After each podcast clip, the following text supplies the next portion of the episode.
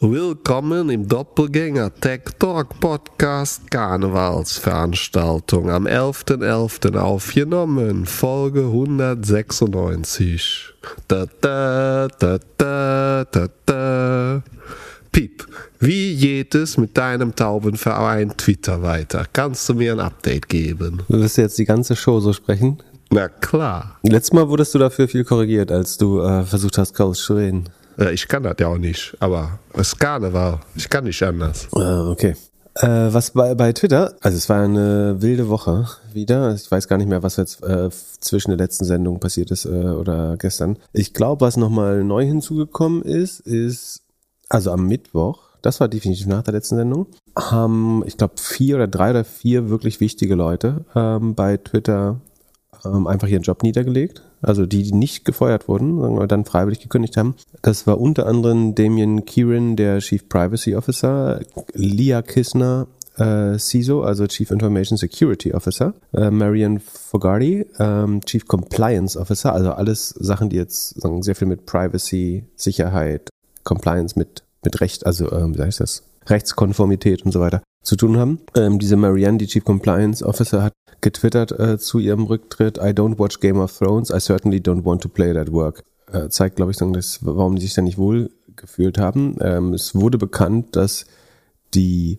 Entwickler, also Mitarbeiter haben gesagt, dass diese Reviews, äh, also dass Leute irgendwelche Sachen nochmal auf Sicherheit und Compliance äh, und Privacy prüfen, quasi geskippt werden. Also die Entwickler entscheiden jetzt selber und zertifizieren sich selbst, ob äh, die Arbeit äh, compliant ist mit, mit dem Recht. Ähm, die FTC hat angemeldet, dass sie sich Twitter, äh, also die US ähm, Marktaufsicht quasi, also nee, die nee, ist nicht die Marktaufsicht, natürlich die äh, Konsumentenschutzbehörde, dass sie sich Twitter ganz genau an, anschaut.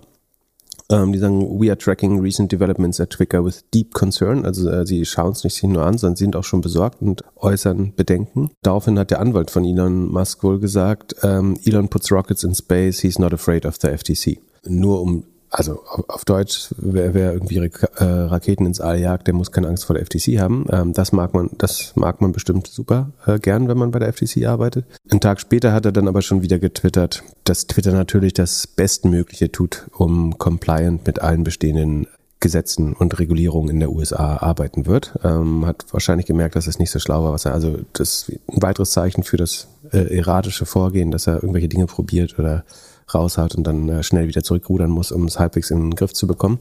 Dann hat ein an, also nachdem diese vier Personen, die ich gerade genannt habe, gekündigt haben, hat der interne Anwalt von ähm, also ein interner äh, Jurist von Twitter, in das interne Slack-Forum geschrieben. Das ist äh, der, die volle Nachricht gibt's auf The Verge, äh, packen wir in die Show Notes. Also es sagt quasi, der Chief Privacy Officer, Chief Compliance Officer und so weiter sind, haben alle resigniert diese Woche und dass Leute ähm, sicherlich um viele Sachen gebeten werden in den nächsten Wochen, äh, die sie eventuell nicht richtig finden. Weist die Leute so ein bisschen darauf hin, dass sie sich da eventuell auch strafbar machen könnten und äh, schließt äh, mit dem Hinweis auf eine Whistleblower-Seite. Also, dass wenn man glaubt, dass man äh, sich bedroht fühlt oder nicht sicher ist, ob man das Richtige tut, dann soll man sozusagen die, die Whistleblower-Help beantragen, was äh, ein relativ deutliches Zeichen ist, was, was man da erwartet, was losgeht. Er schreibt auch, all of this is extremely dangerous for, for our users.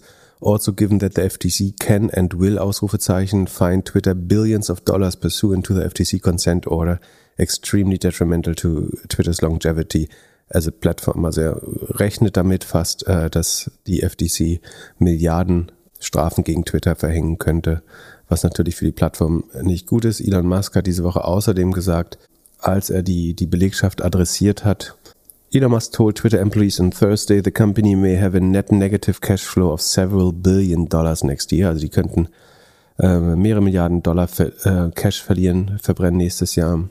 Uh, adding that bankruptcy is not out of the question. Also es gibt noch die Möglichkeit, dass Twitter auch bankrott gehen kann, nachdem er 44 Milliarden dafür äh, bezahlt ist. Das heißt nicht, dass dir die Firma auch retten wird, sagt er quasi. Und äh, sie müssen einen Weg finden, mehr Cash einzunehmen. We can't scale uh, to a billion users and take massive losses along the way. That's not feasible. Also wir können nicht einfach die Userzahl nochmal vervierfachen äh, und immer mehr Verluste ansammeln. Must said, speaking at, at an all-hands meeting for Twitters product team. But if you have a compelling product, people will buy it. That has been exper the experience at SpaceX und Tesla. Also es klingt wieder so ein bisschen nach Paywall und wir brauchen nicht die höchste Anzahl der Nutzer, sondern wir müssen ein Produkt bauen, wofür, ein, wofür einige Nutzer bereit sind, viel Geld zu bezahlen. Ähm also in kurz, Twitter wird so Fire Festival und Elon macht nicht nur Twitter, sondern auch seine eigene Reputation kaputt. Das ist auf, auf jeden Fall, also am Tag darauf haben noch zwei weitere, da hat Joel Rose, äh, der Senior Director Trust and Safety, äh, sich selbst entlassen und Robin Wheeler, äh, Vice President US Client Solutions, also der Advertising-Chef, ist einen Tag später gegangen. Es gibt einen Exodus von, von Top-Talenten. Dieser Robin Wheeler hat, wurde angeblich heute, äh, gestern überredet von Elon Musk und gesagt, er ist doch noch da. Wie gesagt, hin und her. Ja, es ist auf jeden Fall äh, ein großes Chaos, ohne jede Frage wie, wie wir letztes Mal gesagt haben, also man kann den, wie gesagt, beim Scheitern zusehen wäre ein bisschen früh gesagt, aber auf jeden Fall beim, beim Struggeln und diesem erratischen Verhalten, ich glaube, das ist für den Nimbus oder ähm, den, den Halo-Effekt von Elon Musk, also dass er der Midas ist, der alles zu Gold machen kann, nicht gut. Ne? Also zu zweifelsohne äh, großer ähm, Engineer und Innovator, äh, gar keine Frage natürlich.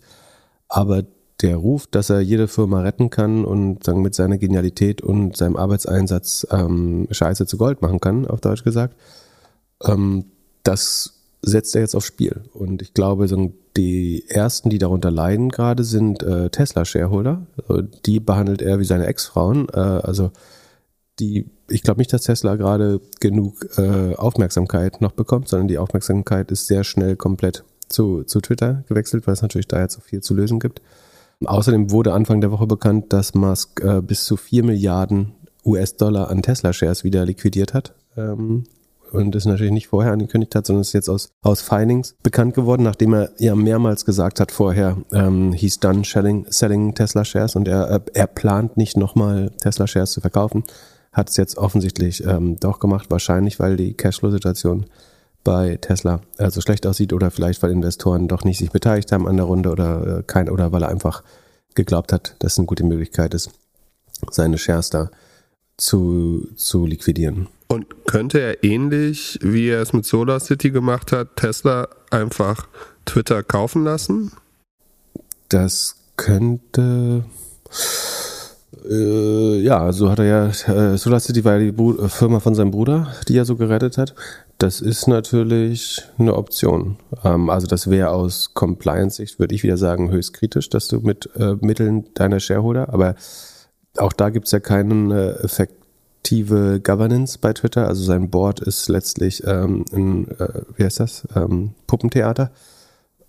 Und er kann mehr oder weniger schalten und äh, walten, wie er will. Und ich könnte mir vorstellen, dass das durchgeht. Aber ich glaube nicht, dass er den Preis also dass er da nochmal mehr als 30 Milliarden für zahlen kann. Also die Convertible Notes äh, aus diesem Deal, aus dem letzten Deal, äh, handeln so, als wäre Twitter eher zwischen 8 und 12 Milliarden wert. Ähm, oder dass der Markt zumindest glaubt, äh, die wären so viel wert. Von daher ähm, würde ich eher vermuten, dass äh, er zumindest sein, sein Geld da nicht wieder sieht. Ähm, selbst wenn er es mit Tesla äh, retten würde. Und es sieht ja auch eher so aus, als wenn sie es in so eine Art X.com Super App äh, verwandeln wollen. Interessanterweise ähm, gibt hier Sisi von Binance, äh, der 500 Millionen in den Twitter-Deal investiert hat und ähm, reichlich Tipps gibt, wie man Twitter monetarisieren könnte mit Micropayments und so weiter, die man natürlich über Krypto äh, und seine Börse abwickeln könnte oder die, äh, de, deren Infrastruktur. Äh, der könnte quasi helfen, da irgendwie eine Super-App draus zu bauen, scheint, äh, und ist mit, mit Ratschlägen äh, immer bei der Sache. Ja, wenn wir schon über Krypto reden und äh, Geld, das man nicht mehr wiederbekommt, also meine paar Coins bei FTX scheine ich nicht mehr wieder zu bekommen, oder? Ähm, also wenn du sie jetzt noch nicht raus hast, dann wird es schwer, glaube ich. Wie sieht's da aus? Ne, ist noch nichts angekommen. Ist noch, steht noch beides auf Requested seit Dienstag. Ja, dann würde ich mich im Kopf schon mal davon verabschieden. Also äh, sagt dir NGMI was? Was? Keine Ahnung. Not gonna make it. Das ist ja auch so ein Krypto-Term und ich glaube FTX will not make it. Also der Chef, äh, wer den Hintergrund braucht, den haben wir an, anfangs oder Mitte der letzten Folge äh, schon gemacht. Das ist irgendwer, wem der Anschluss da fehlt, der müsste das vielleicht nochmal nachhören. Prinzipiell geht es darum, dass sagen, die F, die zweitgrößte Kryptobörse der Welt, FTX, kollabiert ähm, und der ein Rettungsversuch oder Rettungsverhandlung mit der größten Börse, nämlich Binance, die vermutlich die äh, erheblich beigetragen hat zu dem Absturz, äh, gescheitert ist. Jetzt versucht äh, FTX, also Bankman Fried, der Gründer, äh, noch Geld zu raisen in so einer Art Emergency Funding. Das würde natürlich zu furchtbaren Konditionen sein. Dazu muss man aber sagen, dass die Lücke, die er füllen muss, rund 10 Milliarden Dollar groß ist. Und wer der halbwegs bei Trost ist, würde dem Typen jetzt 10 Milliarden geben. Also selbst wenn, wenn ähm, Sam Bankman Fried jetzt sofort zurücktreten würde, selbst dann würde niemand 10 Milliarden äh, echtes Geld in diese äh, Plattform, glaube ich. Aber wieso nicht? Ich meine, der war doch ein Visionär, jeder hat den geliebt. Ja, war vor allen Dingen ein Hazardeur, würde ich sagen. Ähm, das erkennt man nur leider immer relativ spät. Ich glaube, man hätte es früher erkennen können. Angeblich spricht er noch mit Kraken äh, oder Kraken. Das ist die, äh, ich glaube, vierte oder fünf Sekunde. Ich gucke mal kurz auf CoinMarketCap. Ähm, ich glaube, Coinbase ist noch größer und dann kommt schon Kraken Exchanges. Nee, Kraken ist die drittgrößte. Doch, also, ach so, ähm, weil FTX jetzt hier nicht mehr in der Top 10 ist, ist es tatsächlich so, dass Binance jetzt die erste ist, Coinbase äh, die zweite und Kraken die dritte. Also normalerweise wäre Kraken die vierte gewesen, wie ich gesagt habe, jetzt ist die dritte. Und die gelten als relativ liquide und scheinbar muss man immer sagen, es kann sich ja immer äh, innerhalb von 24 Stunden ändern, wie wir gelernt haben, aber scheinbar einigermaßen transparent und solide aufgestellt und äh, konservativ äh, vor allen Dingen. Also die scheinen noch nicht betroffen zu sein. Im Gegensatz zu BlockFi zum, zum Beispiel, das ist ein Crypto-Lending äh, glaube ich. Die haben gestern nämlich geschrieben, We are shocked and dismayed by the news regarding FTX in Alameda. Das Alameda ist der äh, so ein Investmentfonds von äh, Sam Bankman-Fried. Erklären gleich nochmal. We, like the rest of the world, found out about the situation through Twitter. Given the lack of clarity on the status of FTX and Alameda, we are not able to operate business as usual. Our priority has been and will, will be to continue protect our clients and their interest. Until there is further clarity, we are limiting platform activity, including pausing client withdrawals as allowed under our terms. Also sie schieben es jetzt auf die Unsicherheit im Markt, dass sie auch ihre äh, Kundenabhebung ähm, begrenzt haben, was eigentlich ja das klare, oder klare Zeichen ist übertrieben, aber ein relativ guter Indikator ist, dass man hier auch schlechte News in den nächsten Tagen oder Stunden äh, hören könnte von, von BlockFi. Also es gibt natürlich einen riesen Dominoeffekt, der sich durch die Industrie zieht. Wie gesagt, also Sam Bankman-Fried versucht eine Notrunde zu raisen, um die Kunden zu retten. Er sagt immer, die Kunden sind eine seine Number One Priorität, was äh, wirklich zynisch und dreist ist, wenn man weiß, was er in den letzten Monaten getrieben hat, äh, noch vorzugeben, dass die Kunden die Top Prio werden. Ähm, ich glaube, er wird sich eher bald in einem Flieger auf die Philippinen befinden, äh, wenn nicht jetzt schon, ähm, weil dass da die Handschellen klicken sollten und müssen, ist, also ohne jetzt vorzuverurteilen, aber es scheint mir anhand der bekannten Fakten relativ äh, sicher und die, die SEC ermittelt äh, daher auch schon. Er hat unter anderem auch äh, so um vielleicht als Indiz dafür, dass er ein gewisses Schuldbewusstsein hat und auch versucht, äh, die Faktenlage nicht weiter zu verschlechtern. Er hat ja ursprünglich am 7. November noch getwittert, FTX has enough to cover all client holdings. We don't invest client assets. Uh, we have been processing all withdrawals and will continue to be und bla bla bla. Ähm, all das ist im Nachhinein äh, eine Lüge. Also A, du merkst ja gerade, dass also sie prozessieren deinen Withdrawal. Das, das ist insofern richtig. Nee, äh, tun sie nicht. Es steht immer noch auf Requested. Ja, aber das, also, du kannst, das ist jetzt so ein bisschen Schrödingers Katze. Also äh, dadurch ist es noch nicht tot, aber du kriegst es auch nicht zurück. Ähm, aber ich würde jetzt sagen, es ist fair zu sagen, dass es noch im Status des Prozessierens ist. Das heißt ja noch nicht, dass der Prozess abgeschlossen ist.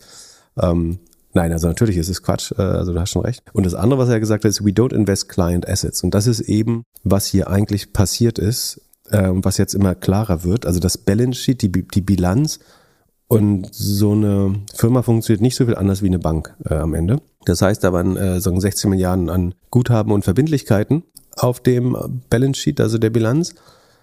Und von diesen 16 Milliarden soll äh, Sam Bankman-Fried bis zu 10 Milliarden, und das sind halt Kundengelder auf der Bilanz, in seine andere Firma, nämlich Alameda Research, die Geld in alle möglichen risky Assets, vor allen Dingen äh, Kryptowährungen anlegt und das, das sicherlich auch gehebelt verschoben haben. Das ist einfach erklärt so, als wenn der Chef deiner Kreissparkasse sich die, die Kundeneinlagen auf sein CFD-Konto überweist und die Kundengelder dann gehebelt in Palantir und Beyond Meat investiert. Oder so. Das hat er quasi mit dem Großteil der Kundengeld, also mit 10 Milliarden bei einer ähm, Bilanzsumme von 16 Milliarden. Äh, also das sind was bisher sagen die vielleicht zu früh das Fakten zu nennen, aber das ist sozusagen was was bisher durchsickert gemacht. Ähm, also dass er hier sagen on record gelogen hat. We we have uh, we don't invest client assets even in treasuries. Ähm, das ist höchstwahrscheinlich eine falsche Aussage. Deswegen wurde dieser Tweet von ihm selbst auch äh, gelöscht und das würde ich dann als Schuldeingeständnis äh, schon einordnen. Er sagt äh, weiterhin, dass das explizit FTX US, also die äh, US, also es gibt eine internationale Version von FTX, sozusagen, wo man in den meisten Ländern äh, Zugang zu hat. Dann gibt's noch in bestimmten Regula äh, Regulierungsräumen, also in Japan, Australien, ähm, der EU und so, spezielle äh, Plattformen. Die ähm, US sagt, er ist explizit nicht davon betroffen. Da kam jetzt, gibt's jetzt aber auch Quellen, die behaupten, dass FTX US, also die US, wo er bisher sagte, die ist safe, 200 bis 400 Millionen an BlockFi, das ist die Firma, die ich eben genannt habe, die gesagt hat, wir können jetzt erstmal keine Gelder auszahlen, verborgt hat und es jetzt eine Lücke in äh, der FTX US äh, Balance Sheet, äh, in deren Balance Sheet geht und BlockFi eine 400 Millionen Kreditlinie hat, die eventuell auch kollabieren äh, könnte.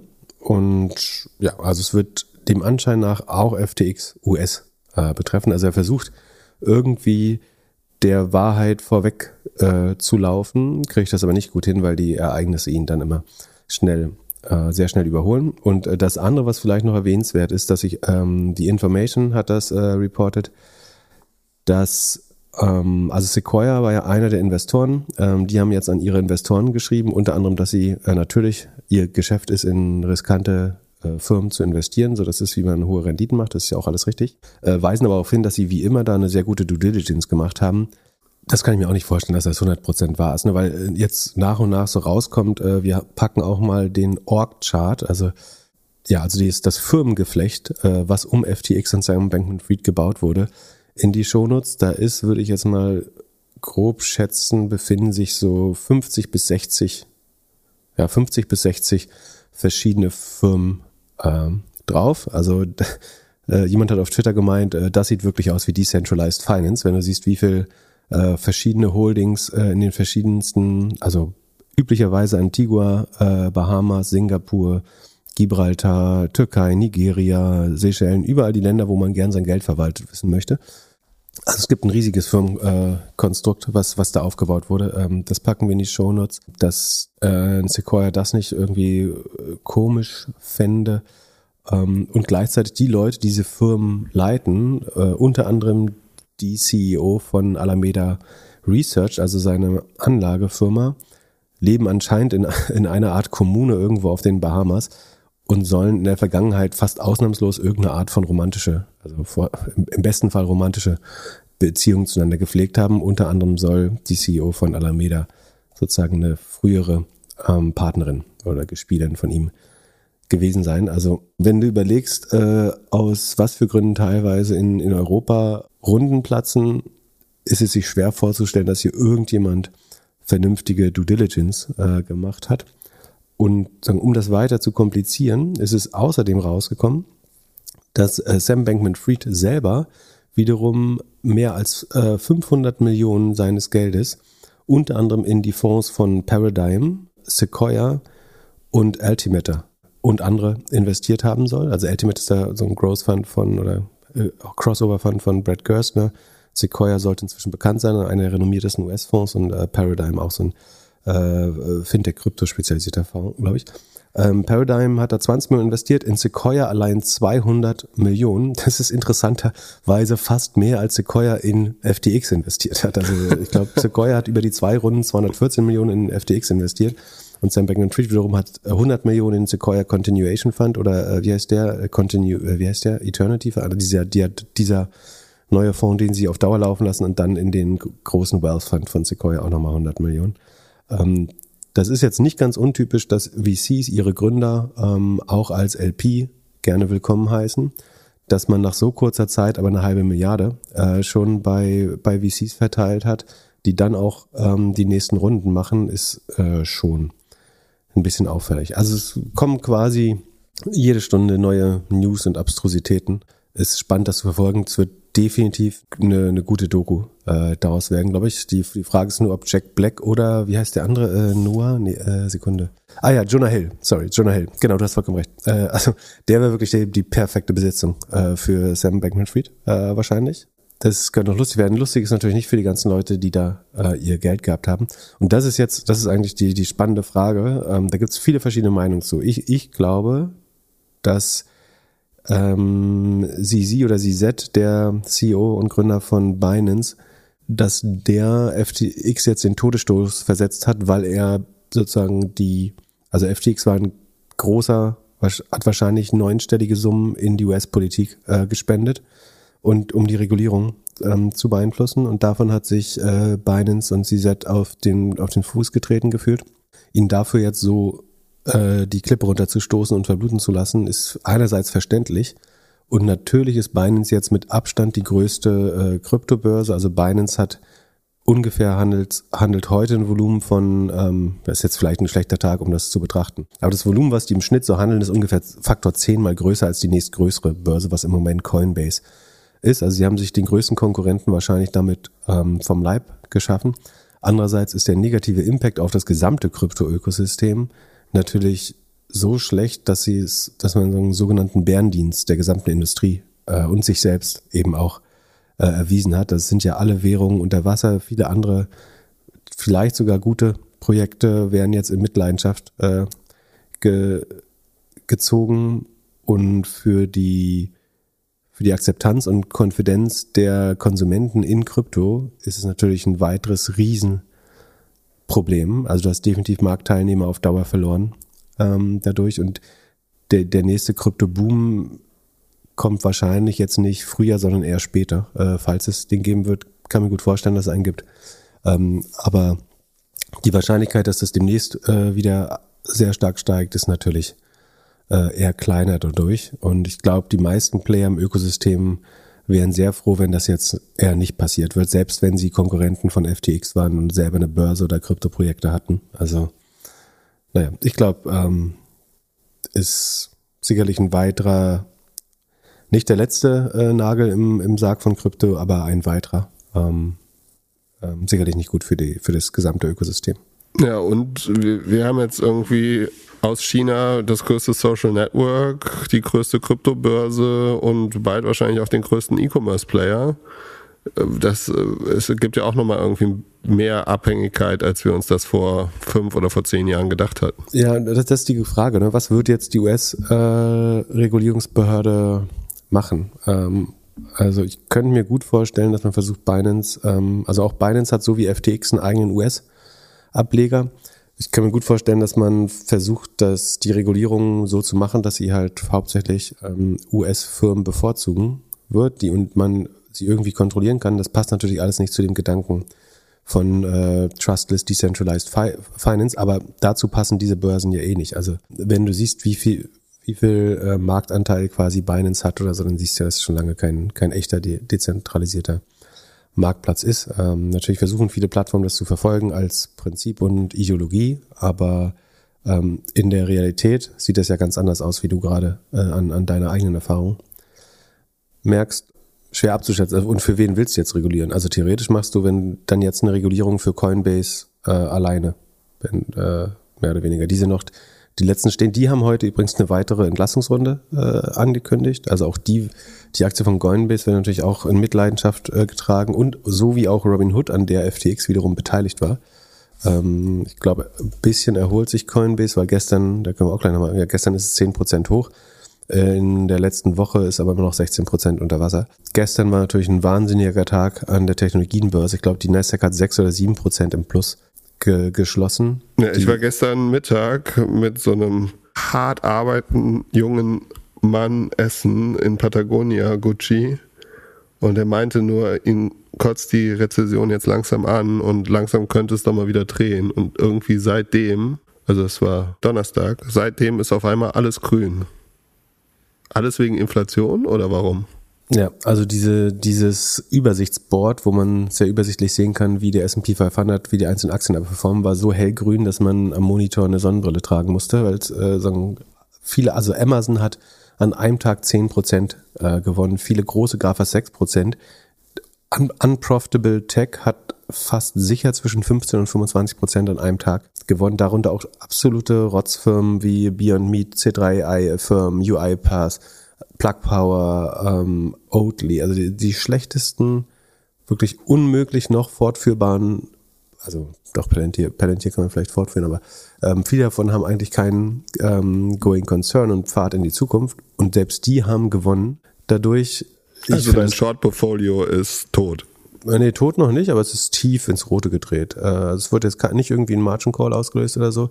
Ähm, ich hatte bis gestern noch einen sehr erfolgreichen, äh, ich wollte mich eigentlich freuen, äh, ich hatte ja letztes Mal gesagt, dass ich Anfang der Woche angefangen habe, gegen Öl zu wetten. Das ging ganz gut von äh, fast 95 auf 86 runter. Und Öl ist ja relativ hoch, also da hebelt man deutlich mehr als fünffach.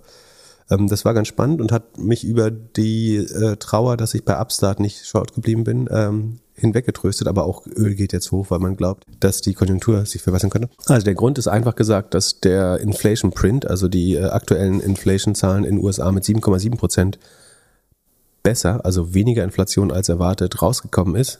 Daraus schließt der Markt natürlich, jetzt wird die Notenbank vielleicht nicht weiter die Zinsen erhöhen müssen, weil sie schon so effektiv die Inflation eingeschränkt hat die Stimmen aus der Bank sagen eher, wir werden unsere Strategie jetzt nicht von heute auf morgen ändern. Deswegen, aber natürlich ist äh, die, Infl die Inflation die Hauptberechtigung und äh, der Hauptvorwand, um die Zinsen weiter zu erhöhen. Und weil Staaten diese Zinsen auch zahlen müssen, hat, haben Staaten eigentlich kein großes Interesse, die Zinsen zu weit zu erhöhen, ähm, weil es die Schuldenlast der Staaten sehr erhöht. Und jetzt hofft man halt, dass die Zinsschraube etwas weniger angedreht wird. Und äh, dann könnte sich eben das Umfeld für Tech-Aktien schnell wieder zumindest relativ äh, verbessern. Die Euphorie, die jetzt gestern ausgebrochen ist, ich glaube, die ist unberechtigt. Das könnte eher so ein Dead Cat Bounce sein, also dass man im Bärenmarkt gibt es immer mal wieder Tage, äh, wo Leute glauben, jetzt ist der Zeitpunkt einzusteigen. Dann gibt es gewisse technische Reaktionen, also gerade bei diesen Aktien, die über 20 Prozent hoch sind. Da ist natürlich dann auch so, dass äh, Shortseller äh, kalt erwischt werden ähm, dass Margin Calls kommen, dass Positionen gecovert, also geschlossen werden müssen und ein Short kann man nur schließen, indem man die Aktie kauft. Das treibt die Kurse weiter und bei anderen Shorts, der dann äh, läuft, laufen, die laufen dann eventuell in Margin Calls oder ihre Stop-Loss-Limits rein und müssen covern, also noch mehr Aktien kaufen. Und das treibt die ähm, Kurse dann durchaus sehr stark. Also das, der stärkste Kursanstieg war zum Beispiel gestern bei Digital Turbine ähm, die so App-Marketing machen, die sind äh, innerhalb des Tages mal 70 Prozent im Plus geworden und haben, glaube ich, plus 61 Prozent geschlossen. Also und das können wir, wir schauen gleich mal auf die Zahlen nochmal kurz rauf, aber das geben die Zahlen jetzt, also die haben schon positiv überrascht und waren nicht so schlecht wie geglaubt. Aber dass man da 60 Prozent ins Plus äh, gehen muss bei der Aktie, das ist sicherlich eine Überreaktion. Und äh, für mich sagt es wieder nur, also selbst der DAX war gestern 4 Prozent im Plus nach der Rallye. Ähm, für mich sagt das eher, dass es nochmal 20, 30 Prozent runter gehen wird, wenn einigermaßen ohne Grund so, so eine wirklich, das war der beste Tag seit zwei Jahren, glaube ich, äh, vom Ausmaß. Ich glaube, es hat zwei Trillionen an neuer Marktbewertung geschaffen über Nacht, mehr oder weniger.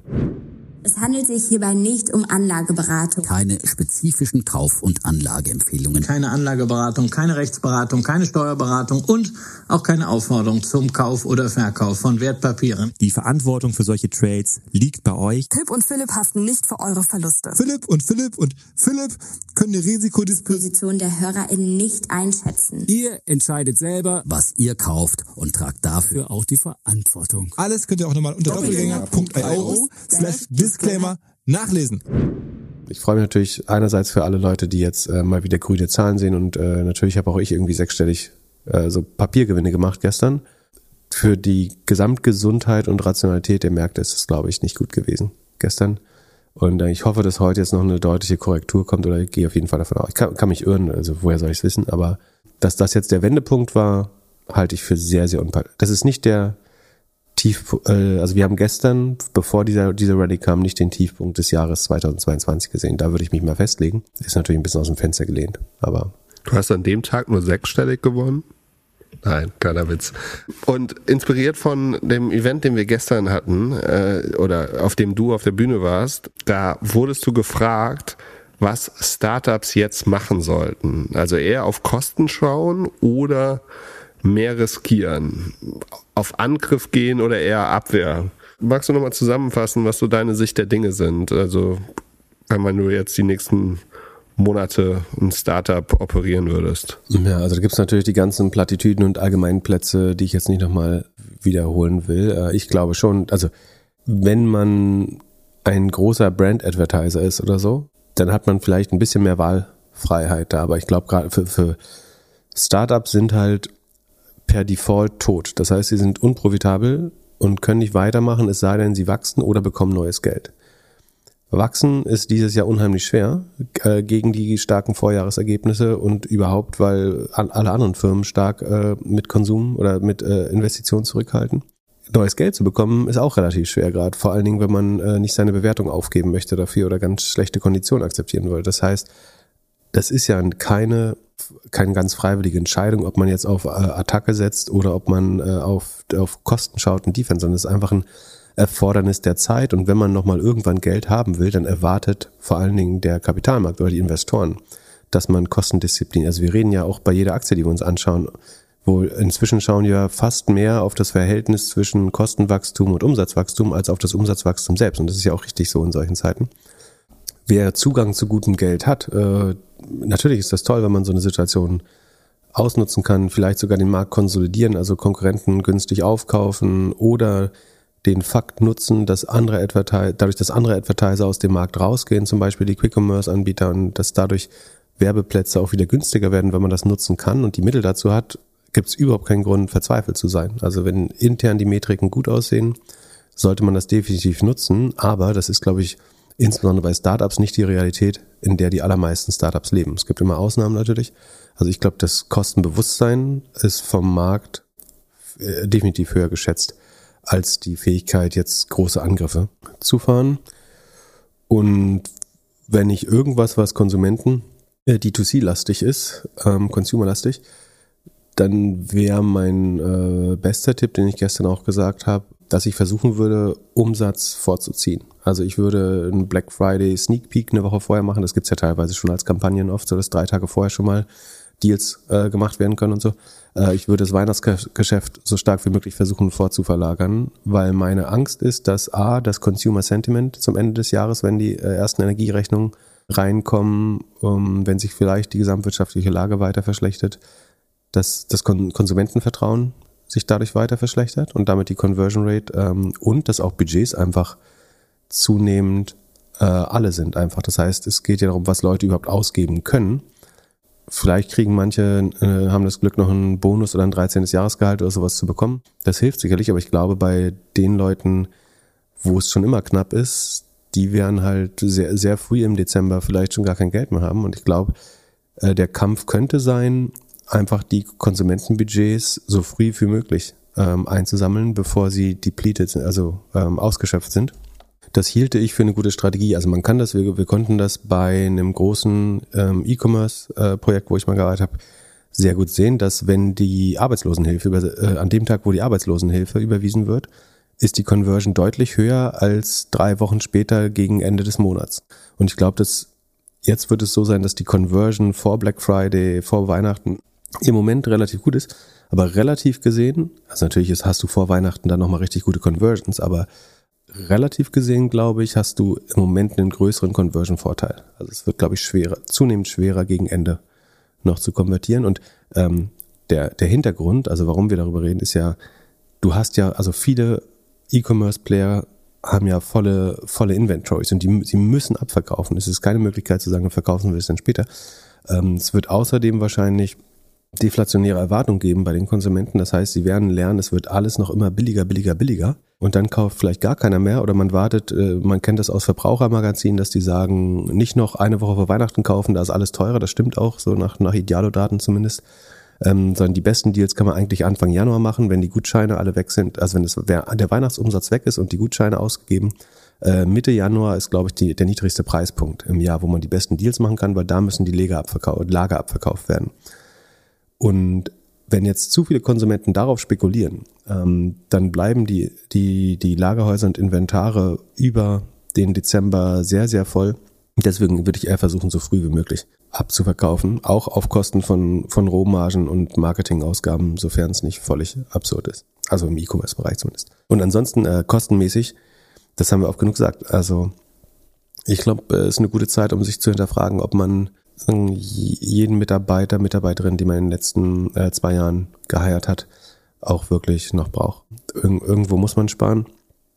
Und es ist unwahrscheinlich, dass man in der Zeit, wo Geld so billig war und das Wachstum so hoch war, dass man da nicht overhired hat. Äh, ich kenne ganz wenige Firmen, wo Leute sehr konservativ geblieben sind und nicht dem Drang nachgegeben haben, im hoffnungslosen Optimismus viel zu viele Leute zu heilen. Deswegen muss sich schon jeder fragen, äh, ob ihn oder sie das nicht auch betrifft. Also Marketing und Personal auf jeden Fall sparen und oder hinterfragen nochmal.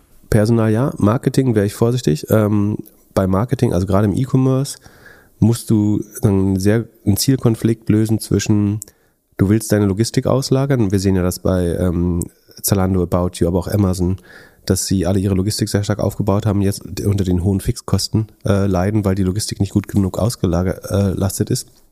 Also man muss, eigentlich musst du drei Variablen zugleich optimieren, was per se unheimlich schwierig ist, nämlich einerseits das äh, Einkauf und Inventar, also den Lagerbestand äh, in Betracht fassen, das, den musst du halt abbauen der wird äh, nicht nur teuer, weil er immer unverkäuflicher wird. Also die Mode vom, vom letzten Jahr wird einfach zunehmend unverkäuflicher.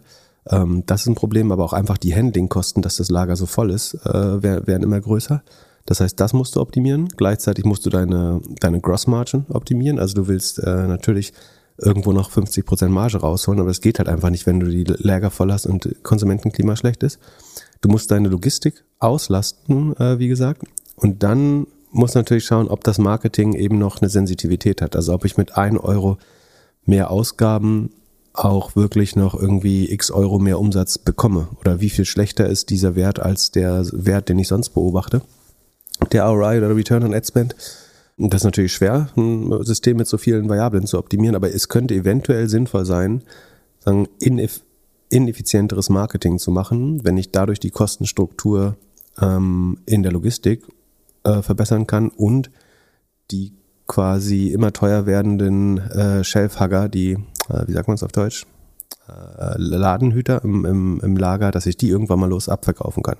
Weil sonst wird das nächstes Jahr alles als, als Kiloware verkauft im, im Zentner oder so, ähm, was, was da rumliegt. Ähm, von daher ist es nicht, nicht ganz so einfach. Also jetzt zu sagen, beim Marketing sparen muss nicht zwangsläufig richtig sein. Das muss man äh, mit anderen KPIs ausbalancieren und natürlich schauen, wo man, wenn man sparen sollte, ist, wenn man merkt, dass zusätzliche Spending einfach überhaupt keinen Umsatz äh, mehr generiert. Ähm, und das wird, glaube ich, gegen Ende des Jahres eher mehr der Fall sein, als es jetzt gerade der Fall ist. Deswegen hielt ich es für schlau, ähm, Aktionen vorzuziehen, eher bevor alle Leute um die Weihnachtsbudgets und Black Friday äh, Budgets konkurrieren. Ich glaube, nächste Woche ist schon Black Friday, oder? Ja, whatever. Startups, die jetzt eine Runde raisen müssen, haben ja eine unheimlich schwere Zeit. Aber wäre jetzt nicht die beste Zeit, um ein Startup von null anzufangen? Also ist jetzt nicht die Zeit zu gründen. Es sind auf einmal Leute auf dem Markt. Man kann eine Firma jetzt mit einer ganz anderen Kultur gründen, irgendwie wesentlich mehr auf Kosten schauen und könnte man jetzt nicht fast ein Modell, das vielleicht in den letzten Monaten noch ein Unicorn war, jetzt die Bewertung halbiert wird, ja, schlicht kopieren und besser machen oder direkt auf Unit Economics oder so aufbauen und, und kopieren und in den kommenden Monaten überholen? Also ich glaube, es ist immer die richtige Zeit zu gründen. Ich glaube, es gibt keinen Grund, Gründen zu timen. In, sagen, vor, vor einem Jahr hattest du den Vorteil, dass du mit Geld äh, zugeschissen wurdest. Ähm, das hilft schon beim Gründen. Das baut nicht zwangsläufig die bessere Firma, aber ähm, das hilft natürlich auch, ähm, zumindest ähm, das erste Jahr zu überstehen. Und also natürlich hast du jetzt ein bisschen einfacheren äh, Zugang zu Talent. Ähm, das Talent ist, glaube ich, nicht signifikant günstiger als vorher, aber du hast, kannst immerhin überhaupt Leute heiren, weil so viele Leute auch äh, entlassen werden.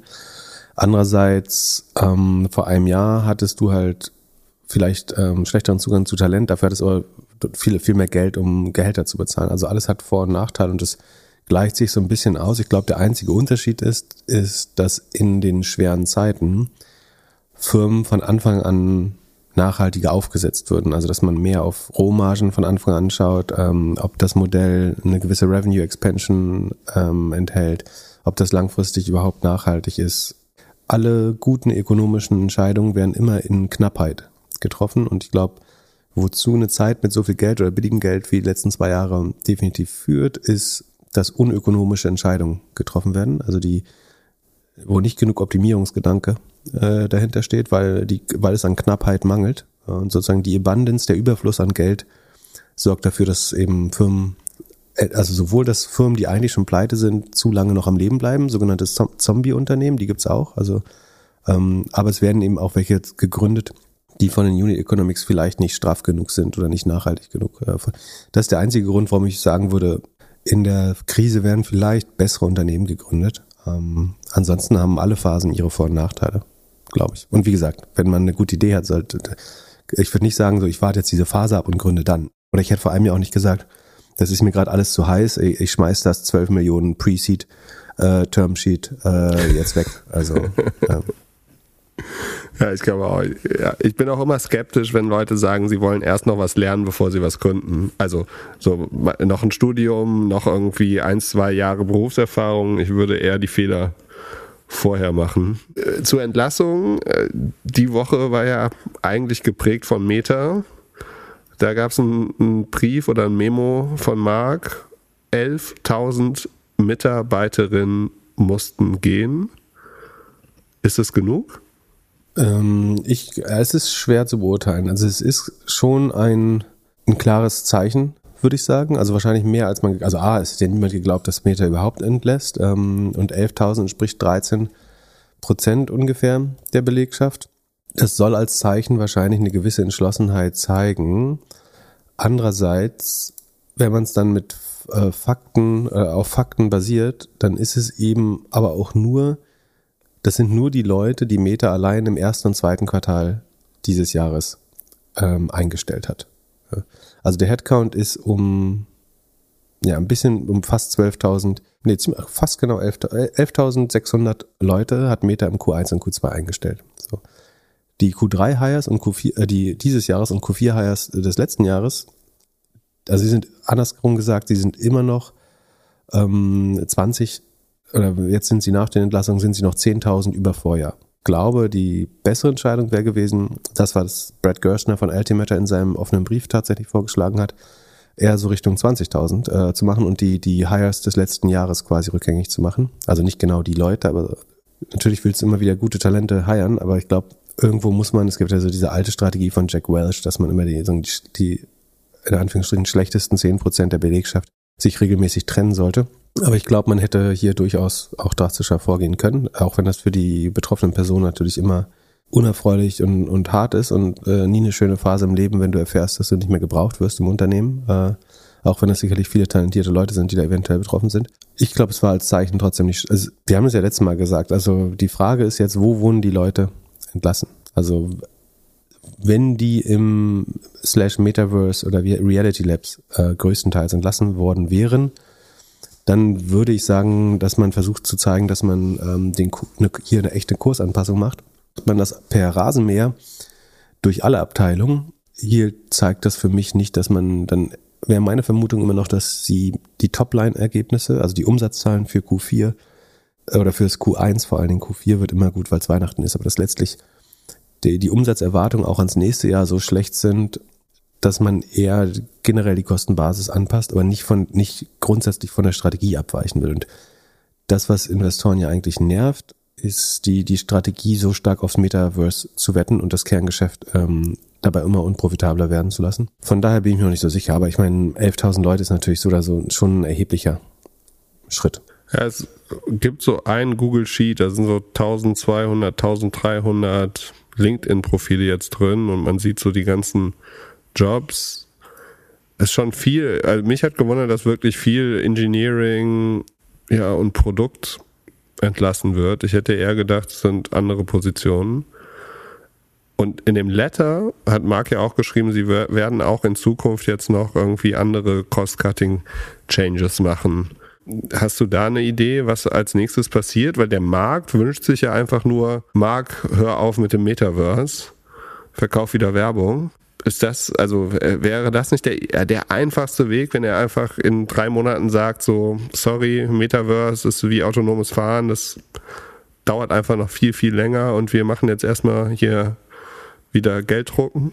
Ähm, Also ich könnte mir vorstellen, dass ja, man müsste wahrscheinlich, also der zweitgrößte Ko Kostenbereich außer den OPEX, also den operativen Ausgaben, wo ein großer Block immer Gehälter sind, ist CapEx, also die Ausgaben für ähm, Kapital, also Investitionen, zum Beispiel in Produktionsanlagen oder Server. Da könnte man sicherlich sparen. Ich gehe davon aus, dass man eventuell eigene Chips äh, oder eben eigene Hardware bauen lässt äh, mit den Quest-Brillen und so weiter. Vielleicht kann man da sparen. Weiß nicht, ob das das sein könnte. Was war deine letzte Frage nochmal? Entschuldigung. Ja. Ob er einfach sagen würde, jetzt äh, Schluss, Metaverse vorbei. Ist wie autonomes Fahren, es dauert einfach zu lang. Meine Uber hat das ja auch gemacht, oder? Die haben Nee, sich aus aber- dem. aber das sagt er ganz klar nicht, glaube ich. Also die, ich glaube, dass er noch äh, im höchsten Maße der Überzeugung ist, dass die einzige Rettung für Facebook eine eigene Hardware-Plattform sein kann. Deswegen ähm, die Frage ist, kann man das mit günstigen Mitteln erreichen? Ich glaube, das kann man, vor allen Dingen, wenn man das nicht in, einer großen, in einem großen Konzern baut, sondern als kleines Startup. Da Facebook aber weiß oder vermutet, dass ihnen nicht erlaubt wird, äh, zwangsläufig, sollte da jetzt ein, schnell ein Leader entstehen in dem Bereich, ähm, könnten sie Pech haben, dass sie ihn nicht akquirieren dürfen und dann verpassen sie diese Gelegenheit auch. Das heißt, sie müssen es selber bauen, obwohl man sich bestimmt vollkommen bewusst ist, dass ähm, die nächste Plattform in so einem riesen Konzern zu bauen eventuell nicht die effizienteste Form ist, äh, Innovation zu betreiben. Aber ja, also es gibt keine andere Wahl. Ne? Und es gibt ja so ein, so ein altes internes Schreiben von Mark Zuckerberg, wo er genau das beschreibt, dass er noch lange bevor äh, App Tracking Transparency eingeführt wurde, dass sie sich quasi in der Hand von Google und äh, Apple sehen und dass es Facebooks Number One Priority sein muss, eine, eine eigene Plattform, die nächste Plattform selber zu bauen. Von daher glaube ich nicht, dass er da einen Schritt zurück macht, äh, ehrlich gesagt. Das ist, was sagen die, die ganz kühlen Investoren würden das natürlich gerne sehen, dass man da so deutlich weniger investiert. Aber er sieht sich bestimmt auch in Konkurrenz mit Apple, die eben ihre eigenen ähm, Hardware-Produkte im Bereich AR, VR, äh, Augmented Reality, also äh, bauen. Und von, von daher ist es schon noch eine schwere Situation, dass da die Interessen abzuwägen. Aber das Gute ist eigentlich, ähm, muss er die Interessen ja nicht abwägen, weil er es relativ stark selbst äh, bestimmen kann. Du meinst die Tage, dass du glaubst, dass wir erst so bei 30 Prozent von der Layoff-Welle sind. Wenn wir jetzt die nächst, in die nächsten sechs bis zwölf Monate schauen und halt diese News, die auch jetzt diese Woche mit Facebook waren, einfach jede Woche rauskommt, gibt es irgendwelche Gewinner oder Profiteure von dieser, ja, von den ganzen, von der Tatsache, dass jetzt so viele Leute auf dem, auf dem Arbeitsmarkt sind?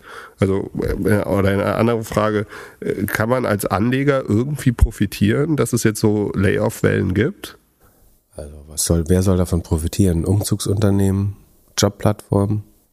Also man würde ja denken, für Jobplattformen wird es schwerer, äh, wenn die Not der Arbeitgeber sinkt, aber tatsächlich kann durchaus Liquidität, also dass Leute überhaupt bereit sind, den Job zu wechseln, kann durchaus positiv sein oder Job, Job wechseln müssen, weil am Ende suchen wieder mehr Leute nach Jobs. Vorher war das Problem von Plattformen auch so ein bisschen, dass es zwar unheimlich viel Nachfrage gab, aber vielleicht gar nicht so viel Angebot an Arbeitskraft mehr, weil wir sagen, nahe der, ähm, der effektiven äh, Vollbeschäftigung sind. Und ja, ich wüsste nicht. Also Irgendwas vielleicht Automatisierung, Kostensparen. Ist das jetzt der Zeitpunkt, der, wo UiPath abgeht, weil man jetzt auf einmal merkt, ah, mit irgendeiner Software, mit irgendeinem Service kann ich jetzt hier die Hälfte meiner Buchhaltung sparen? ja, so effizienzverbessernde, ja, das ist eine gute Idee. So effizienzverbessernde Software, so äh, RPA, also ähm, äh, UiPath, Robotic Process Automation oder auch sowas wie Celonis, also Analyse von Prozessen, ähm, das für die könnte das weiteren Rückenwind geben. Also das äh, Sparprogramm in Verbindung mit äh, ja, Prozessanalyse und äh, Unternehmensberatung natürlich. Äh, für die sollte es eventuell äh, auch spannend sein. Wirklich? Ich habe munkeln gehört, dass die auch schon anfangen, jetzt weniger zu heiern. Es kommt darauf an, ob du eher so Restructuring machst oder eher, also der nächste Firmenakzelerator lässt sich natürlich eher schlechter verkaufen jetzt, aber dafür kannst du halt Sachen restrukturieren vielleicht. Und das andere ist vielleicht Zeitarbeitsfirmen, weil natürlich man eventuell nicht viele neue Leute fest anstellen will, aber wenn man dann doch was macht, äh, dann macht man es vielleicht mit, mit Freelancern oder Zeitarbeit. Vielleicht sowas wie Fiverr, aber da würde ich jetzt nicht drauf, drauf wetten, ehrlich gesagt. Ich mag das auch nicht so kurzfristige Trends zu traden. Also gerade wenn ich was im Arbeitsmarkt machen würde, dann wegen der langfristigen Knappheit an Arbeitskraft. Ähm, jetzt kurzfristig, also auch wenn ich da immer relativ herzlos drüber rede, über die Kündigung, ähm, aber da jetzt wirtschaftlich von zu profitieren, weiß nicht. Also A, glaube ich, ist, also vielleicht belehrt uns jemand, was dann schlauer Trade wäre, aber mit langfristigem Investieren hat es, glaube ich, eh nichts zu tun. Ähm, von daher fällt mir jetzt auf Anhieb nichts ein, ehrlich gesagt. Wollten nicht 2008 äh, eine ganze Reihe von Investmentbankern dann Cocktailbars eröffnen und so Sachen? Also kann man irgendwie den Leuten erklären, was sie als nächstes machen? Follow your passion. Online-Kurs für, für um, Umschulung äh, in ein Passion-Business. Ah ja, du kannst ähm, so eine Mischung zwischen, in den USA gibt's ja so diese Outplay, wie heißt denn das, Outplacements-Dienst? Nee, das ist noch was anderes. Also du, du kriegst ja in deinem Severance-Package, also eine Abfindung, oft so irgendwie vier Monate Gehalt, sechs Monate Krankenversicherung und irgendwie ein Budget von 20.000, um dich weiterzubilden oder Übergangshilfe oder coachen zu lassen. Sowas könntest du natürlich anbieten. Aber auch das ist ja total kurz, also es werden ja jetzt nicht die nächsten zehn Jahre Leute entlassen. Also muss man mal sehen, aber. Dann lass uns in die Earnings gehen. Die Woche ab Donnerstag, meintest du schon, war auf jeden Fall grün. Also wenn wir uns jetzt die Zahlen angucken, können wir eigentlich sagen, plus 15 Prozent ist Status quo für die Woche oder sogar mehr. Ja, also wer gestern nicht zweistellig im Plus war, war im Minus quasi. Das kann man gut sagen. Wie sieht es mit Fiverr aus? Fiverr. Fiverr ist ein Marktplatz für Freelance-Arbeit äh, im Internet. Sind die Gewinner oder Verlierer jetzt in den kommenden Monaten? Also Freelancer, auf der einen Seite spart man wahrscheinlich Freelancer als erstes. Auf der anderen Seite könnte der eine oder die andere sich bei Fiverr anmelden, weil sie jetzt keinen Job mehr haben. Also ich glaube, die Leute, die jetzt entlassen wurden, die werden alle relativ schnell einen Job finden können. Wieder äh, würde ich denken, oder selber was gründen. Traue mich keine Voraussage zu machen. Ich finde es relativ schwer prognostizierbar, das Modell von Fiverr. Ich verstehe nicht so richtig, was der Treiber da ist, ehrlich gesagt. So kann man es auch sagen. Ähm, die sind während Corona halt mal ähm, dreistellig gewachsen, ein Quartal, also haben sich verdoppelt im Q1 21 zum Höhepunkt. Und das Wachstum ist jetzt schrittweise auf inzwischen noch 11 Prozent gegenüber dem Vorjahr zurückgegangen. Also man wächst noch um 11 Prozent. Die Rohmarge fällt langsam ein bisschen zusammen. Die war mal am Höhepunkt 83, jetzt ist noch 81 Prozent, was immer noch eine sehr, sehr gute Rohmarge natürlich ist. Operativen Ausgaben wachsen auch ungefähr im gleichen Dreh. Also das haben sie einigermaßen im Griff, aber sie sind trotzdem noch unprofitabel, unter anderem, weil sich die Rohmarge eben verschlechtert hat. Und die operative Marge ist halt minus 15 Prozent und sie wachsen nur 11 und das ist halt, also Rule of 40 wäre ja dann 7 zum Beispiel, selbst wenn man mit dem Cashflow rechnet. Ähm, neben dem Cashflow wäre es sogar ein bisschen höher, 18. Ja, also es wäre, genau, es wäre 18 äh, als Rule of 40, weil sie halt, also Cashflow positiv sind sie, aber sie wachsen nur noch sehr langsam. Ähm, nach Gap sind sie äh, noch deutlich negativ, minus 15 Prozent eben. Cashflow ist plus 7 Prozent. Sie erhöhen die Take Rate zunehmend. Die war letztes Jahr bei 27 Prozent, ist dieses Jahr bei 30 Prozent. Ähm, aber der Kundenstamm wächst gerade nicht. Der Umsatz pro Kunde liegt, drei, äh, liegt 10% über dem Vorjahr immerhin, äh, oder so ein bisschen mehr. Die Magic Number ist aber negativ logischerweise, ähm, oder nicht logischerweise, sondern weil man, also man wächst noch 11% gegenüber dem Vorjahr, gegenüber dem Q2 und dem Q1 ist man aber geschrumpft. Ähm, deswegen ist die Magic Number negativ. Ähm, also im Q4 könnten sie sogar gegenüber dem Vorjahr schrumpfen oder bei Nullwachstum sein. Also es ist jetzt unheimlich schwer herauszufinden, was ist die langfristige Wachstumsrate von Fiverr, weil im Moment geht das Wachstum immer weiter runter. Die letzten zwei Quartale liegen, wie gesagt, unter dem Vorquartal. Ähm, es ist ein schrumpfendes Geschäft. Ich würde da jetzt nicht, äh, ehrlich gesagt, investieren.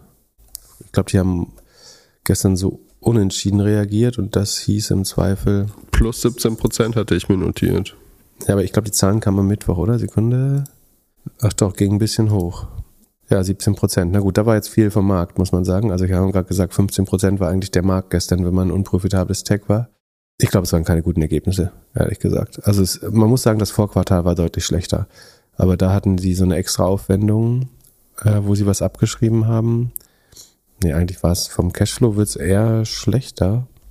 Das Adjusted EBITDA rechnen sie sich immer schöner, aber der Cashflow verschlechtert sich zunehmend der ist noch positiv, aber sie hauen halt so viele eigene Aktien raus, dass das Nettoergebnis dann eben doch negativ ist. Na, ich finde es, also es ist eine schrumpfende Firma gerade, die 15, minus 15 Prozent Marge hat und ich weiß nicht, woher die 15 Prozent kommen sollen, um das äh, ins Positive zu drehen. Äh, man wird verwässert. Ich glaube nicht daran. Also wenn man nicht irgendwie glaubt, dass so Tele Teletaskarbeit der Trend der Zukunft wird, ähm, fühle ich mich nicht genötigt, äh, das jetzt hier äh, gut zu finden. Und so was mir fehlt, ist die Revenue Expansion, also der Umsatz pro Kunde, dass der regelmäßig über die lange Zeit steigt. Das entweder demonstrieren sie es nicht gut genug in ihrer Präsentation oder es passiert nicht, was ich eher vermute. Und die Take Rate kann man eben auch nur begrenzt. Die ist jetzt halt auf 30 hoch. Wie viel Geld willst du noch nehmen ähm, von der Arbeit? Das geht ja quasi vom Arbeitslohn der anderen Person ab. Und ähm, ich glaube bei 30 Prozent, das ist ja irgendwie dann schon fast wie so ein äh, Musik oder so ein Manager, ähm, dass du 30 Prozent bekommst von der gesamten Arbeitsleistung für die Vermittlung. Das ist schon eine ganze Menge. Ich glaube, sehr viel höher kann man das nicht machen. Äh, von daher bin ich nicht überzeugt von Fiverr. Ja, und unsere Erfahrung war ja von den, wir haben ja beide getestet oder ich hatte beide getestet hier für Transkripte und das ging ja eigentlich direkt über E-Mail. Also die Teilnehmer haben sofort versucht, den Marktplatz auszuhebeln und einfach per E-Mail zu kommunizieren und dann eine, eine Rechnung zu schreiben. Würdest du denn eher dann in Beyond Meat investieren? Die sind ja auch diese Woche plus 20 Prozent gegangen. Beyond Meat, äh, dass du dich in Beyond Meat nicht investieren würde, weißt du vielleicht inzwischen oder die Hörer und Hörerinnen wissen das äh, wahrscheinlich. So, obwohl ich es natürlich gut finde, wenn man mehr äh, Fleischalternativen konsumiert. Als Konsument finde ich es eine sehr begrüßenswerte Bewegung. Äh, ich möchte es nur ungern mit meinem Geld äh, finanzieren. Beyond Meat hat so ein bisschen wie Oatly das gleiche Problem, dass man, also man hat Umsätze von genau 82,5 Millionen dieses Quartal. Das liegt 44 Prozent unterm Vorquartal und 22,5 Prozent unterm Vorjahr. Also man schrumpft gegenüber dem Vorjahr und erheblich gegenüber dem Vorquartal. Also ein, man muss das Einbruch der Umsätze nennen. Von 147 auf 82,5 Millionen, das ist schon ein erheblicher Einbruch. Und die Rohmarge sinkt jetzt auf minus 18 Prozent. Und es ist einfach unheimlich schwer, profitabel zu werden, wenn man eine negative Rohmarge hat und einen die Angestellten nicht fürs Arbeiten bezahlen wollen. Also dass sie arbeiten dürfen. Ähm, das heißt, nach diesem minus 18 Prozent, also sie haben 15 Millionen Fehlbetrag bei der Rohmarge und dann kommen nochmal 75 Millionen operative Kosten dazu. Und so endet man dann mit minus 90 Millionen operativen Verlust bei Umsätzen von nur 82,5 Millionen. Also über minus 109 Prozent operative Marge. Äh, man macht mehr Verlust als Umsatz. Das führt auf keinen grünen Zweig mehr. Ähm, ich, und also dieser Umsatzeinbruch ist brutal. Ähm, man hat es immerhin geschafft, das Inventar nicht weiter zu steigern äh, im Vergleich zum Vorquartal. Also die, die Lage wahrscheinlich, weil diese äh, Leute äh, Sachen aber auch inzwischen abschreiben muss oder so. Ähm, sie haben trotzdem noch den Umsatz von drei Quartalen gerade im Lager. Das heißt, sie müssten eigentlich neun Monate nichts mehr produzieren und könnten den Umsatz, den sie im Moment haben, allein aus Lagerbeständen bestreiten. Ähm, das ist ein viel zu hoher Wert. Ich, ja, ich weiß nicht, ob wie viele kosten die noch? Äh, ich würde mal gucken, ob es sich lohnt, die Marke zu kaufen. Ich glaube, die Marke von Beyond Meat und das Rezept mögen viele, aber es ist jetzt schon relativ teuer. Mehr Geld wollen Kunden dafür auch nicht ausgeben. Ach so, sind immerhin nur noch 9, äh, 850 Millionen wert. Aber das ist auch teuer für eine Marke und es gibt ja viele andere Alternativen auch. Genau, Euro, ne? Ja. Ich glaube nicht, dass es übernommen wird, ehrlich gesagt. Also vielleicht, äh, man könnte aus der Insolvenzmaße die Marke kaufen, das äh, ist sicherlich Sinn und dann irgendwas günstigeres darunter verkaufen und schauen, ob Leute auf reinfallen. Aber kann ich mir nicht vorstellen, äh, wie das funktioniert. Also man. Ja, ich könnte mir schon vorstellen, dass alle Großen auf die gucken und schauen, wann, wann sie die kaufen könnten oder übernehmen könnten. So als Marke ist es ja schon, die stehen ja schon für, also ist ja schon das Tempo des äh, veganen äh, Patties. Du kaufst eine Kombination aus Marke und Geschmack und den Geschmack kannst du halt, also entweder sind die operativ sehr, sehr unbegabt, ähm, dass sie es nicht hinbekommen. Und ansonsten kannst du, du kannst diesen Geschmack halt nicht günstiger herstellen anscheinend. Also, wie gesagt, oder sie sind einfach zu blöd in der Fertigung oder haben ihre Prozesse überhaupt nicht im Griff. Es scheint ja so, dass die Kombination aus Inhaltsstoffen, äh, da, dadurch ergibt sich die Rohmarge ja, also die Produktionskosten sind 15 Millionen höher als der Verkaufspreis im Moment. Das, äh, ich, das Modell kaufst du quasi äh, und du kannst natürlich sagen, in einem großen Konzern kannst du viele R&D-Ausgaben, äh, die, die Gemeinkosten vielleicht nochmal durch Synergieeffekte so ein bisschen äh, eindämmen, aber ich glaube, das Produkt funktioniert einfach nicht so. Auch wenn es beliebt ist, aber noch mehr Geld, wir wollen Leute dafür anscheinend nicht bezahlen. Es gibt halt auch immer mehr Alternativen. Also der Markt, man kann es auch so sagen, ich glaube, der Markt für alternative ähm, Lebensmittel wächst zwar schnell, aber er wächst nicht so schnell wie die, wie die äh, verschiedenen Angebote. Also du hast so viele neue Marken, die entstanden sind in den letzten Jahren. Und ähm, obwohl der Markt viel Rückenwind hat, ähm, verteilt sich das Marktvolumen der, der TAM, der Total Addressable Market, glaube ich, auf immer mehr Wettbewerber. Und ich glaube, ganz ähnlich wie, wie Oatly wird Beyond Meat eben so die erste Maus sein, die den Speck nicht bekommen hat. Ähm, also die haben den Markt geebnet, haben viel äh, Offenheit und Bereitschaft äh, mit Marketinggeld und guten Produkten investiert, um den Markt aufzubauen. Ähm, aber den, den Rest ernten werden wahrscheinlich günstige Handelsmarken und äh, so schnelle Follower, die einfach mit besseren Modellen das hinbekommen. Dann lass uns zu Home2Go gehen. Die scheinen ja abgeliefert zu haben. Genau, Home2Go ist eine Ferienhaus-Plattform. Ähm, in der du eine kleine Rolle hast. Äh, genau, ich bin äh, der Aufsichtsrat, deswegen bin ich einerseits nicht als, also einerseits werde ich mich nur sehr beschränkt äußern dazu und andererseits bin ich natürlich nicht als ähm, unparteiisch wahrzunehmen in dem Fall. Ich würde mal kurz vorher die Airbnb-Zahlen äh, aufmachen, dann als, als Vergleich oder als, um das in Erinnerung zu rufen.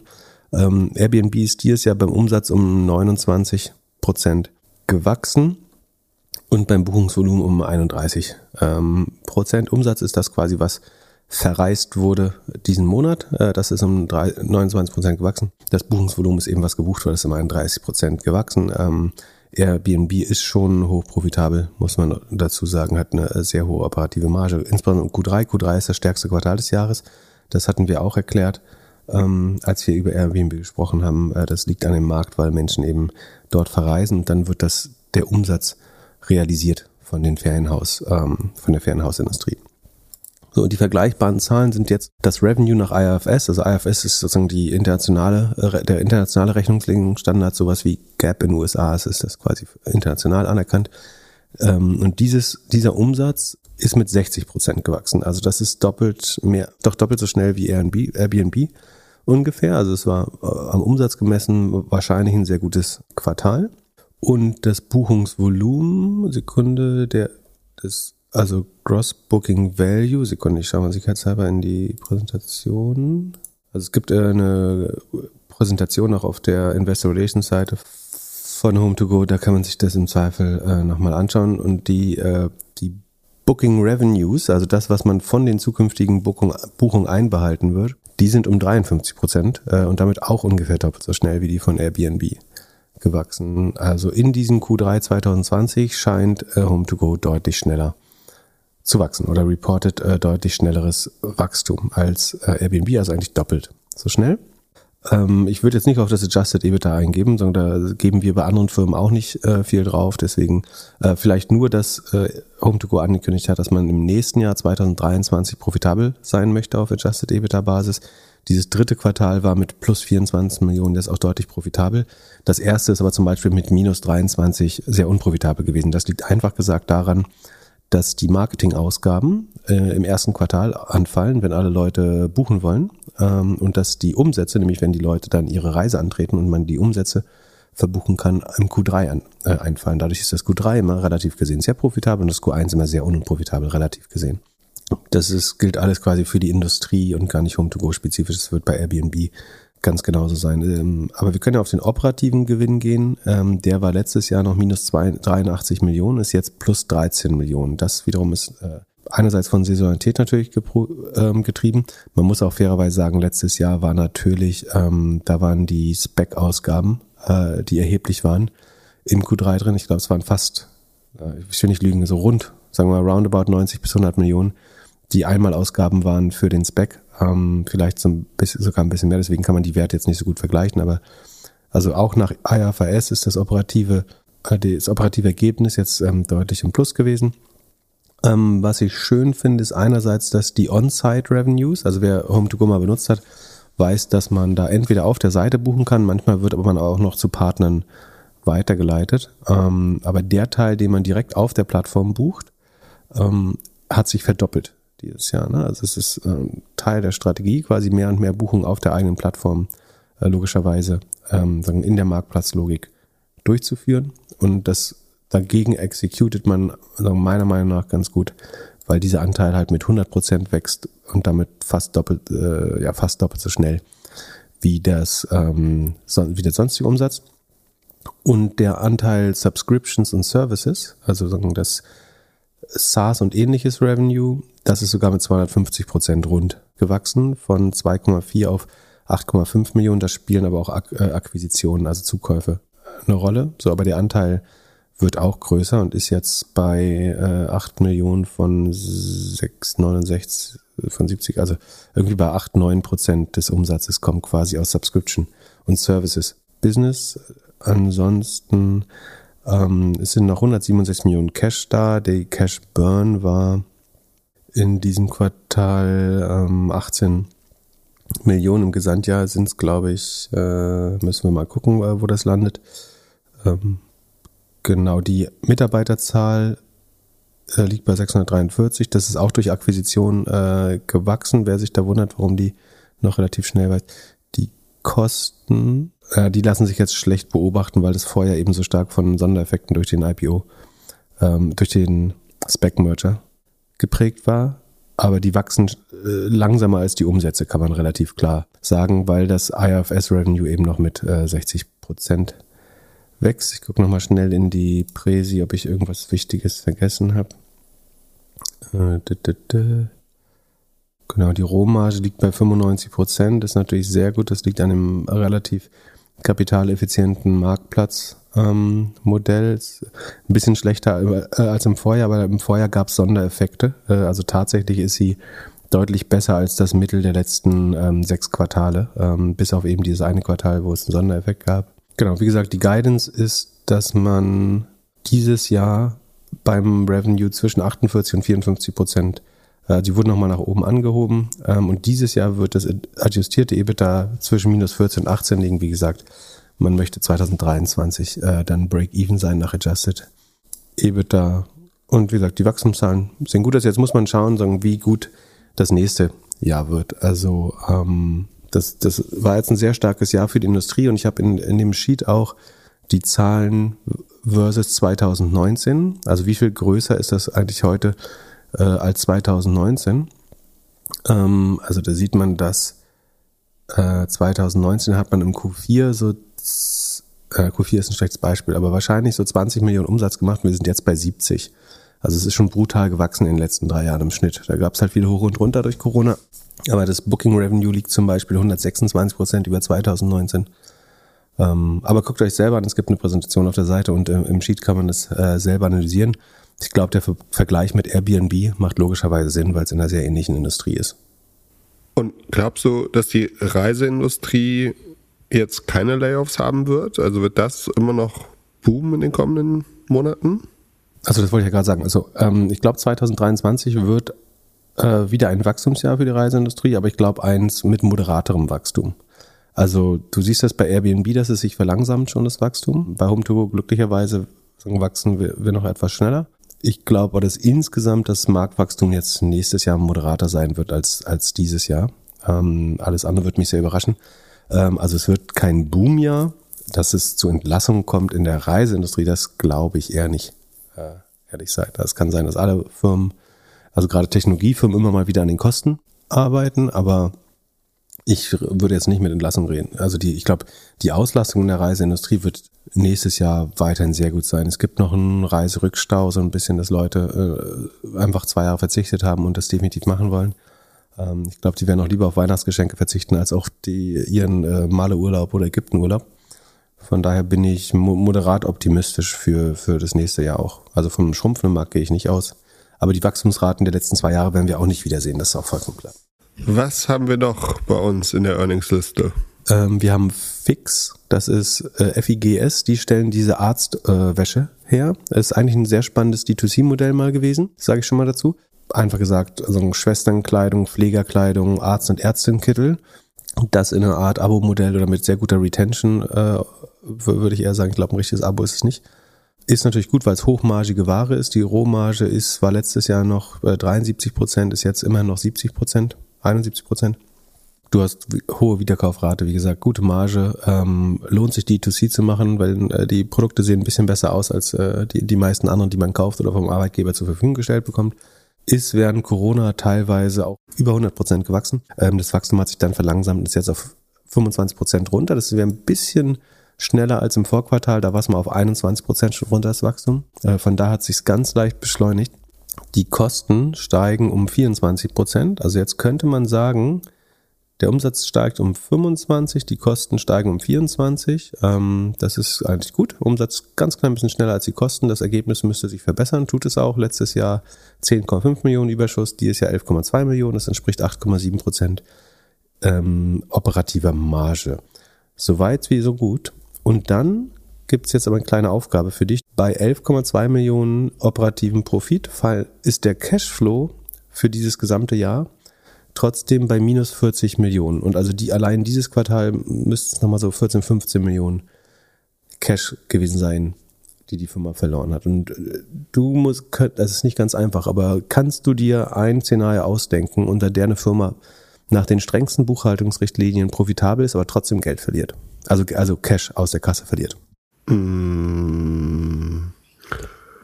Vorfinanzierung von irgendwelchen Klamotten oder irgendwie Mitarbeiteranteile auszahlen oder sowas, hätte ich jetzt geschätzt. Ja, für jemanden, der nie richtig BWL studiert, studieren konnte, äh, ist das ganz gut.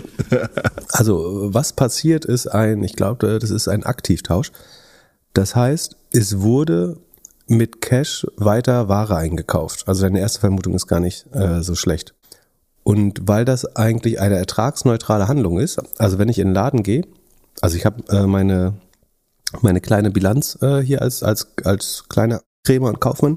Ich gehe jetzt äh, zum Warenhaus meines Lieferanten, gebe dem 100 Euro aus meiner Firmenkasse und komme mit ähm, 10 Shirts im Wert von 100 Euro zurück. Dann hat meine Firma in dem Moment weder Verlust noch, noch Gewinn gemacht, ähm, sondern ich habe nur bar in, in Ware getauscht. Und genau das gleiche passiert bei Fix. Also sie kaufen weiter Ware ein, aber verkaufen sie nicht. Ähm, also sie wird nicht, die, die, um, die Umsätze steigen nur um 25 Prozent, aber die Inventories ähm, sind allein im letzten Quartal um 20 Millionen gestiegen und machen inzwischen 142 Prozent des Umsatzes aus. Das war vor einem Jahr im vierten Quartal noch 73 Prozent. Also gemessen am Umsatz äh, hat sich der Lagerbestand quasi verdoppelt. Und das ist quasi der Trick, dass der, der Operating Profit weiter positiv aussieht, weil man natürlich sagen kann, diese, wir haben ja 170 Millionen an Ware noch im Lager, aber tatsächlich geht immer mehr Cash dafür weg. Das Cash landet ins Lager und wenn das irgendwann nicht abverkauft wird, dann muss man irgendwann die Lagerbestände abschreiben, würde ich annehmen, oder mit Rabatt verkaufen. Und dann tritt der ökonomische Schaden ein. Das heißt, ich hoffe, dass der Markt jetzt nicht auf fix hochgejubelt hat äh, nach den Zahlen. Ähm, und auch lustig, das adjustierte EBITDA ist sogar doppelt so hoch wie der Gewinn hier. Ne? Also hier sieht man wieder, dass es wichtig ist. Einerseits ist das Income Statement schon der wichtigste Teil in der Regel um die Zahlen einer, äh, also da wo Revenue, Kosten, Operating Expenses und sowas stehen. Das ist schon der wichtigste Teil, um die, die, den Erfolg einer Firma zu sehen. Und diese Informationen hätte man jetzt aber nirgendwo bekommen können, außer man schaut sich außerdem das Cashflow Statement und äh, das, die Assets, also die Bilanz an. Weil da sieht man, dass die Inventories sich stark erhöht haben und dass dadurch der negative Cashflow entsteht, nämlich weil bares Geld in Ware umgewandelt wird, was erfolgsneutral ist, weil noch kein Cent verloren geht dadurch. Aber man, äh, man, ja, man wandelt wertvolles Geld in Waren um, wo noch nicht klar ist, ob man die auch mal verkaufen kann irgendwann. Und deswegen würde ich jetzt vermuten, die Zahlen sollten eher schlecht aufgenommen sein. Ich glaube, ich habe noch eine Wette mit Noah laufen, oder? Von hier, ähm, ohne Aktien wird schwer äh, wo ich gesagt, wo ich glaube, On gegen Fix haben wir gewettet und er fand Fix besser. Ich fand Fix früher auch gut, muss man dazu sagen. Ähm, aber die Zahlen haben sich jetzt jedes Quartal verschlechtert. Deswegen bin ich da inzwischen, ja, die gehen nach, also haben gestern 10% plus gemacht und gehen jetzt nachbörslich 14% fast runter. Ähm, also auch der Markt hat äh, das Problem erkannt mit den Inventories offenbar. Ansonsten eigentlich ein schönes D2C-Modell, äh, fast vorbildhaft, aber es äh, leidet jetzt auch unter den der vorher deutlich besseren Corona-Performance und muss sich jetzt noch ein bisschen neu einschwingen, glaube ich. Und, und die den Cashflow irgendwie in den Griff bekommen und die Waren auch mal abverkaufen, die sie da vorgeordert haben. Welche Earnings hast du dir noch angeschaut? Vielleicht machen wir mal ähm, Digital Turbine noch, die diese 60% Anstieg gemacht haben. Das ist das Kürzel Apps, die machen App-Marketing, also Werbung auf mobilen Endgeräten, in Spiele-Apps und so weiter. Ähm, also starker Player im Mobil Mobile Advertising und Gaming Advertising Ökosystem. Die haben verschobenes Finanzjahr, deswegen nicht wundern, dass das jetzt die Q2-Zahlen sind. Das ist auch lustig. Ne? Die sind ja 60 Prozent gestiegen. Der Umsatz liegt aber 44 Prozent unter dem Vorjahr. Die gleichzeitig hat die Rohmarge aber verbessert. Achso, die haben was umgestellt. Äh, die accounten anders. Das heißt, man kann das mit dem Umsatz nicht so richtig vergleichen. Dann lass uns lieber auf den Gross Profit schauen. Äh, aber auch der liegt 5 Millionen unter dem, 4,5 Millionen unter dem Vorjahr. Hat sich aber als, als die Gross Margin hat sich verbessert, aber es liegt daran, dass sie die Kundengelder jetzt nicht mehr über ihre eigene Bilanz ziehen. Deswegen sinkt der Umsatz sehr stark. Ähm, und deswegen macht es Sinn, dann stattdessen auch den Deckungsbeitrag oder den, die Rohmarge zu schauen. Die sinkt dann nur für in Anführungsstrichen 5% gegenüber dem Vorjahr. Die Kosten sinken aber um 12%. Das heißt, die managen ihre Kosten sehr gut und können das Ergebnis so sogar steigern bei niedrigeren Rohmargen und deutlich niedrigeren Umsätzen. Und so ist der, der Net, Net Loss e, ebenfalls 12 Millionen positiv bei umgesetzt, also bei Umsätzen von 170 Millionen. Ähm, positiver Free Cashflow, positiver Operating Cashflow. Also scheint sehr solide zu sein. Man müsste jetzt mal warten, bis diese Umstellung vollzogen ist, dass man dann wieder gute Vorjahresvergleiche hat. Aber die Zahlen wurden durch die, äh, durch die Advertising-Krise schlechter erwartet und waren jetzt nicht so schlecht wie gedacht. Ähm, plus, sie haben ihre Kosten eben gut im Griff.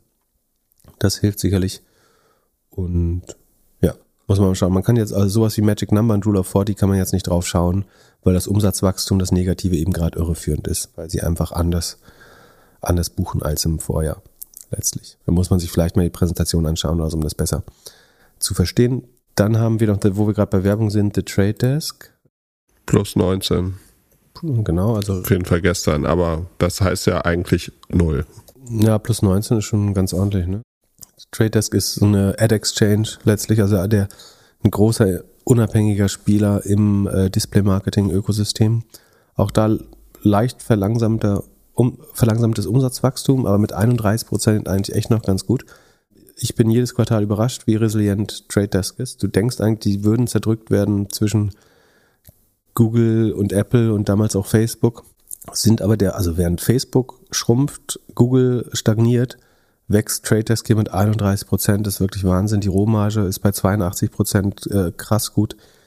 Sie sind nicht so profitabel wie letztes Jahr, ähm, weil sie schon auch höhere Kosten haben. Die Kosten steigen um 66 Prozent, das ist ganz schön erheblich. Dadurch sinkt äh, der Gewinn äh, ein wenig, aber sie bleiben profitabel. Äh, ich glaube, das ist das Wichtigste oder werden wieder profitabel. Zwischendurch war man negativ. Das heißt, sie sind wieder profitabel, so muss man es eigentlich sagen.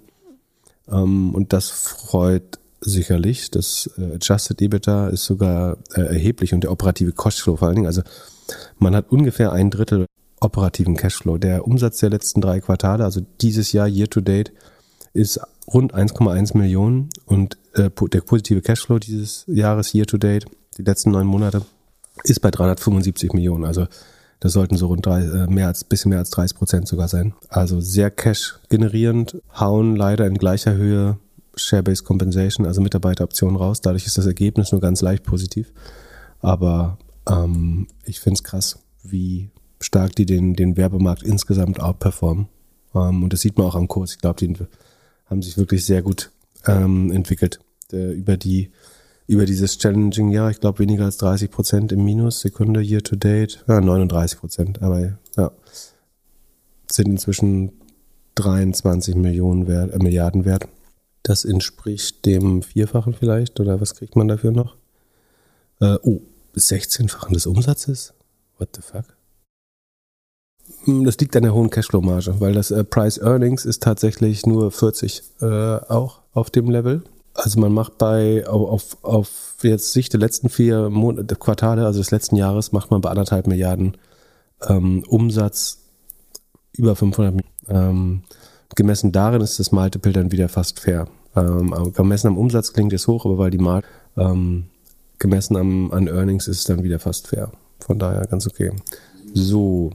Dann würde ich sagen, ZipRecruiter, eine deiner Lieblingsfirmen. Ach so, genau. Wir skippen mal Coupang, das schaffen wir heute nicht mehr, aber hat wie die meisten internationalen Marktplätze sich ganz gut entwickelt. Ähm, hat auch das Inventar und Kosten sehr gut im Griff. Ähm, mehr müssen dazu gar nicht sagen, kann man im Sheet anschauen.